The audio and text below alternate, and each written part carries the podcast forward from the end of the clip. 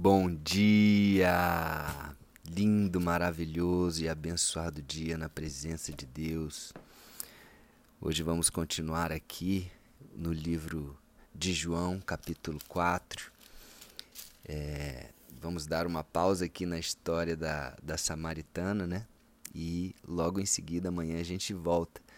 É, tem tem uma, uma passagem aqui, uma parte que Jesus está falando com seus discípulos enquanto a mulher samaritana foi lá para a cidade dela, deixou tudo né, no, do, perto do poço, deixou o cântaro perto do poço e foi à cidade falar com todo mundo que, o que ela tinha acabado de, de, de presenciar ali, né? Aquele que era o Messias aguardado na frente dela, ela realmente acreditou nisso e foi levar essa notícia para a cidade dela.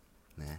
E enquanto isso, nesse ínterim, chegaram aqui os discípulos, e é, e é essa parte que eu vou, vou me ater no, no áudio de hoje. Hoje estamos no dia 480 do projeto Bíblia para Iniciantes e vamos para essa, esse, essa parte aqui que é entre essa, essa história da, da mulher samaritana. Amém? Bom, versículo 31 do capítulo 4 diz assim: Nesse ínterim, como eu falei, nesse ínterim, os discípulos lhe rogavam, dizendo: Mestre, come. Lembra que Jesus estava cansado, Jesus estava com sede e com fome, né? os discípulos dele tinham ido é, procurar comida naquele lugar e Jesus estava ali conversando com aquela mulher. Então, ele estava com fome. Né? Então os discípulos insistiam para ele, né? já que eles conseguiram uma comida, mestre, come, a gente trouxe a comida para você, para o Senhor. Então come. Versículo 32. Mas Jesus lhes disse: Uma, uma comida tenho para comer, que vós não conheceis. Olha que interessante. Jesus falou que ele tinha uma comida diferente que eles não conheciam, uma comida que ele tinha para comer. Como que você reagiria nessa situação, né, se você fosse um dos discípulos? Versículo 33. Diziam os discípulos uns aos outros: Teria alguém porventura trazido alguma comida para ele nesse ínterim, nesse momento que a gente estava indo é, comprar comida lá, alguma coisa diferente, uma outra comida que a gente não conhece? Quer dizer, Jesus sempre falava né, é, daquilo que as pessoas não conheciam, porque ele veio de um lugar que nós não conhecemos. Ele conhece todas as coisas, ele conhece o mundo espiritual, ele conhece tudo desde o começo, ele nos criou. Então a forma de Jesus falar é muito diferente, né? Porque que comida é essa que ele está falando? Né? Que comida é essa que ele está falando? E os discípulos, eles traziam sempre para o natural, né? sempre para aquilo, para aquilo que eles conheciam. Né? Com certeza, a gente está é, tá conversando com uma pessoa. O vocabulário dela é, a gente vai entender dentro daquilo que a gente conhece. E é assim que os discípulos faziam, né? Como o samaritano, como a samaritana é, não entendeu que água viva era essa, né? Que, que ela beberia e nunca mais voltaria a ter sede, muito mais pelo contrário, ela é, seria uma, uma fonte a, a jorrar água, né? Para o resto da vida, né? Quando, quando ele falou para Nicodemos que tem que nascer de novo e ele, como assim vou entrar no ventre da minha mãe outra vez? Então, as pessoas elas ficavam meio sem entender, mas Jesus tinha, ele sabia de todas as coisas e ele está se referindo a uma comida diferente, uma comida espiritual. Tá? Uma comida espiritual. Olha só o que ele vai falar no versículo 34. Né? Os, os, os discípulos perguntaram uns aos outros: será que ele tem uma comida diferente? Alguém trouxe alguma coisa? E ele disse para os discípulos no versículo 34: Olha só o que ele falou. A minha comida consiste em fazer a vontade daquele que me enviou e realizar a sua obra. Uau, vou repetir. A minha comida consiste em fazer a vontade daquele que me enviou e realizar a sua obra. Uau! Uau! Isso é muito poderoso. E, e é interessante a gente perceber: Jesus estava ali com fome, com sede, e ele estava fazendo a vontade do Pai, conversando com aquela samaritana, que com certeza Deus ama muito, né? Como ama a todas as pessoas.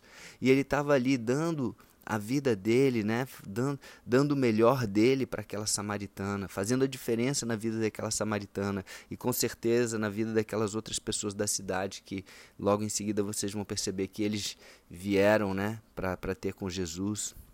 Então, isso energizava Jesus, isso alimentava Jesus, fazia a vontade do Pai. E aí eu, eu trago para minha vida e para sua vida é, você já sentiu essa sensação de você estar saciado por fazer a vontade de Deus? Eu posso te falar aqui que eu já senti algumas vezes na minha vida e de não, não pensar em cansaço, não pensar em, em comida, em bebida, em nenhuma vontade, porque naquele momento eu estava tão, sendo tão usado por Deus para levar o amor de Deus para aquela pessoa que estava ali na minha frente ou para aquelas pessoas que não, não, não passa pela minha cabeça, pela nossa cabeça né, nesse momento, é satisfazer a nossa carne. Porque lembra, né, lá em Gálatas, a gente já passou por Gálatas, e, e existe o espírito e a carne dentro de nós. A carne, ela quer que a gente se alimente das coisas da carne, das coisas naturais. É natural isso, mas o espírito não. O espírito é ele ele o alimento espiritual é diferente. Então, oração, a leitura da palavra, escutar os áudios da palavra, né, jejuar, louvar a Deus, né, cantar, agradecer, conversar com Deus, é, olhar para a natureza e sentir a presença de Deus, essas coisas elas são espirituais. Então é diferente. A comida de Jesus, a comida principal de Jesus era fazer a vontade daquele que o enviou. Quem foi quem que o enviou? Lembra? Deus amou o mundo de tal maneira que enviou o seu filho unigênito. Então quem enviou Jesus foi Deus Pai. E a vontade do Pai era a comida, fazer a vontade do Pai é o que sacia Jesus, muito mais do que a comida natural. Jesus ficou 40 dias e 40 noites sem comer ali no deserto, levado pelo Espírito Santo. E quando o inimigo foi tentar Jesus, com pão, falou assim: transforma essas pedras aqui em pão, porque ele sabia que Jesus tinha esse poder e ele estava morrendo de fome. Então era natural que Jesus transformasse em pão e comesse ali. Mas Jesus falou o quê? Não só de pão viverá o homem, mas de toda palavra que procede da boca de Deus. Então, essa é a comida de Jesus. Que essa comida seja a minha comida, a sua comida que nós, que nós possamos nos alimentar dessa comida maravilhosa, desse banquete que está à minha disposição, à sua disposição.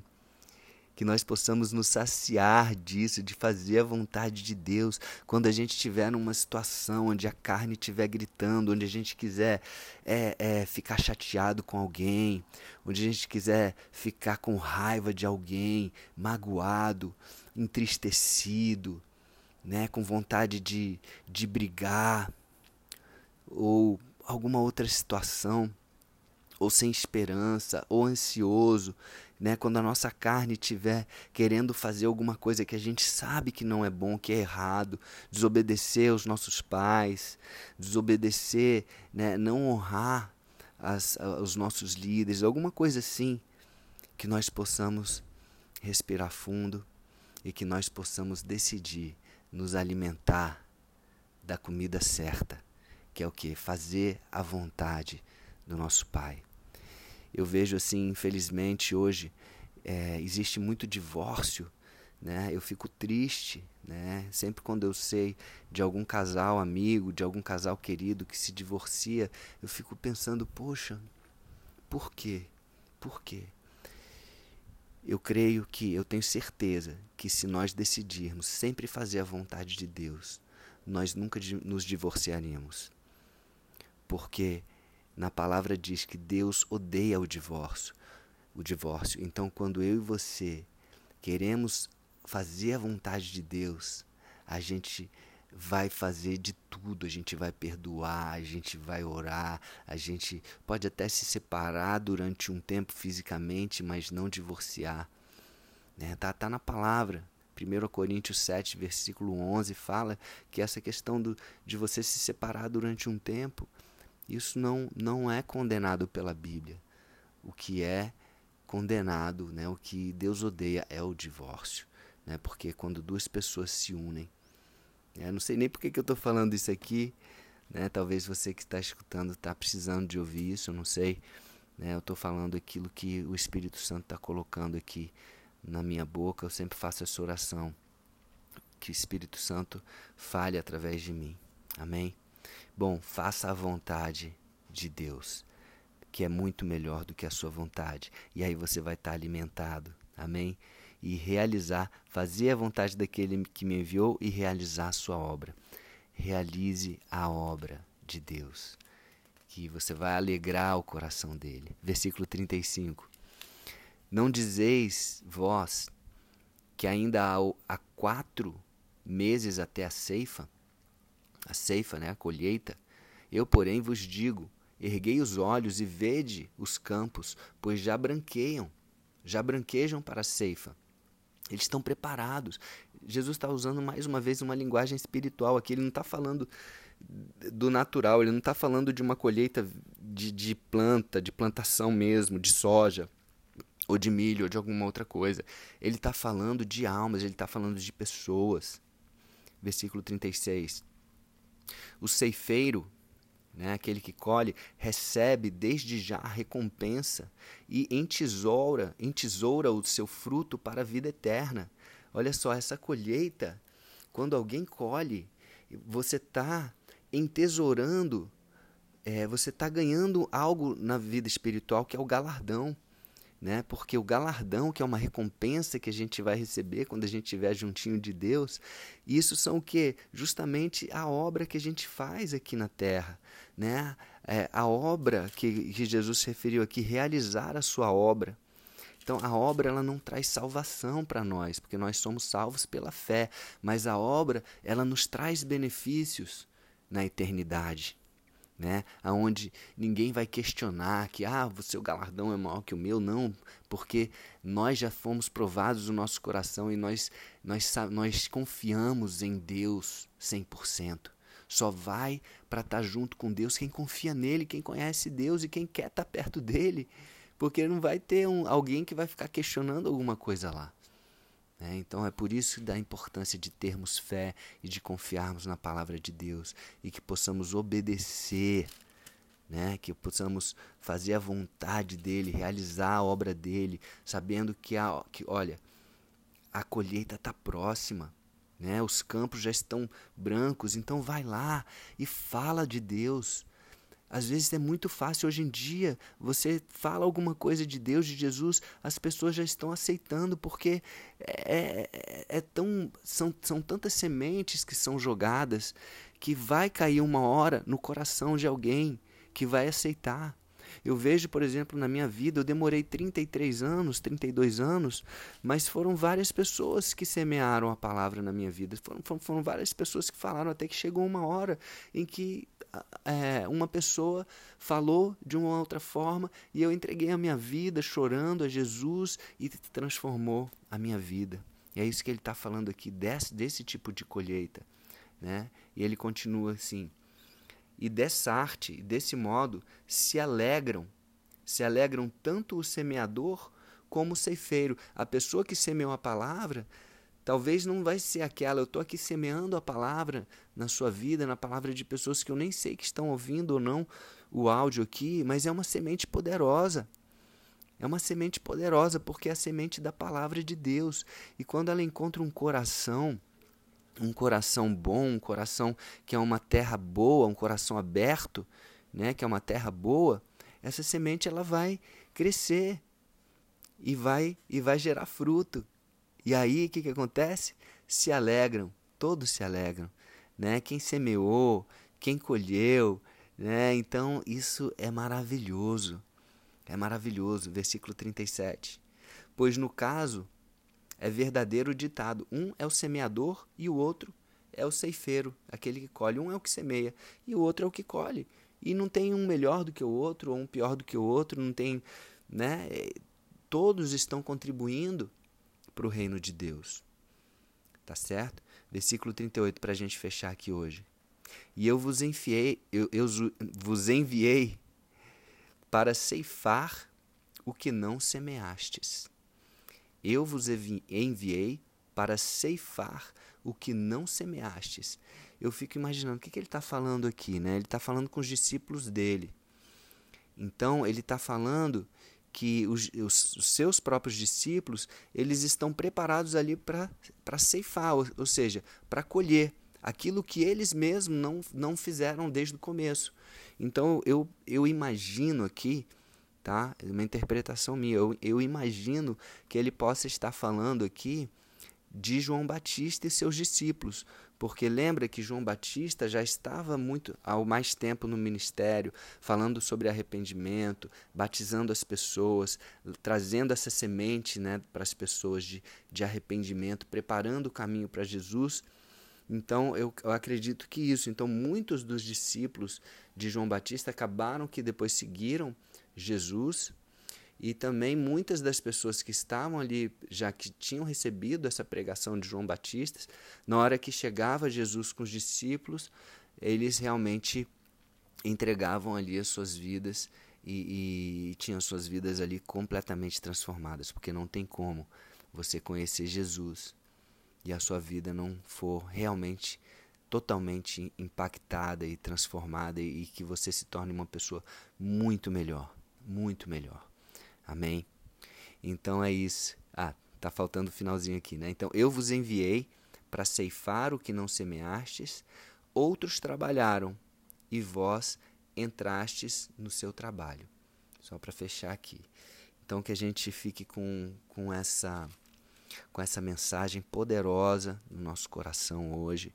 E eu vou repetir o versículo que para mim é o mais forte de tudo que a gente leu aqui, que é o seguinte: Jesus falando né, sobre a comida. A minha comida consiste em fazer a vontade daquele que me enviou e realizar a sua, sua obra. Então, que nós possamos nos alimentar também de, dessa, dessa comida espiritual maravilhosa, que é fazer a vontade de Deus e realizar a obra dele. Amém? Então é isso, um beijo no coração. Espero que essa semente, que essa palavra possa crescer dentro de você e gerar muitos frutos. Beijo no coração e até o próximo dia do projeto.